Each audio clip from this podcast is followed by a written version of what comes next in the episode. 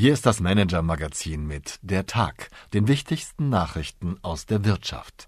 Dieser Nachrichtenüberblick wurde maschinell vertont.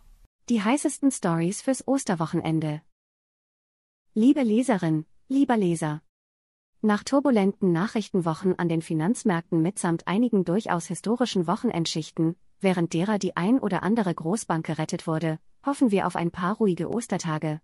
Keine Frage, nach allem, was wir auch aus den Vorständen und Aufsichtsräten der deutschen Unternehmen hören, erwarten wir keineswegs das große OMMH. Trotzdem wünschen wir Ihnen und uns erst einmal entspannte Momente. Zeit also, sich dem Schönen zuzuwenden. Vor 140 Jahren waren die größten Kurorte Europas Thermalbäder mit Trinkhallen und Casinos. Sie waren Alterssitz, Heiratsmarkt, Umschlagplatz für Luxusgüter.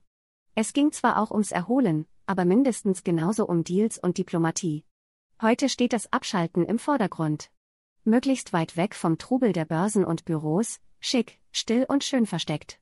Meine Kollegin Viola Kewe stellt Ihnen die neuen Luftkurorte des 21. Jahrhunderts vor. Die Wirtschaftsnews des Tages.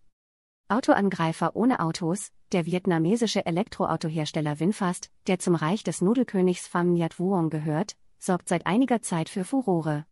Ähnlich wie NIO, Büt oder andere Hersteller aus China wollen die Newcomer den europäischen Markt aufmischen.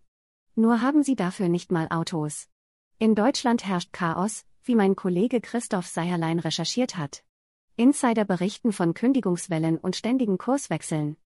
Zulieferer ohne Chef. 17 Jahre lang war Stefan Wolf der CEO des Autozulieferers Elringklinger und im Nebenjob beim Arbeitgeberverband Gesamtmetall zusätzlich einer der einflussreichsten Industrielobbyisten der Republik.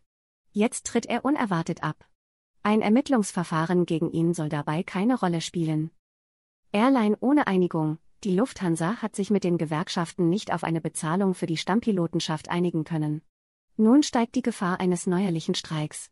Zwar herrscht bis zum Juni Friedenspflicht, aber pünktlich zu den Sommerferien könnte es ungemütlich werden.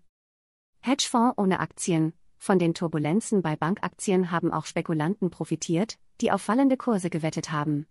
Insgesamt, so zeigen es aktuelle Daten, haben sie im Monat März mit diesen Leerverkaufspositionen auf dem Papier rund 7,2 Milliarden Dollar verdient.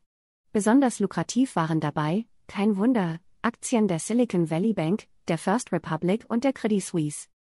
Was uns sonst noch beschäftigt hat. Der lückenhafte Fahrradplan für Deutschland. Bundesverkehrsminister Volker Wissing hält Deutschland für eine der führenden Fahrradnationen Europas. Kritiker wie Zukunftsforscher Stefan Karsten können allenfalls Mittelmaß erkennen. Mein Kollege Lutz Reiche, selbst eine Legende auf dem Rennrad, beschreibt, wo Wissing bei seiner Fahrradpolitik die Luft ausgeht. Carsten hat er im Interview gefragt, wie es besser ginge.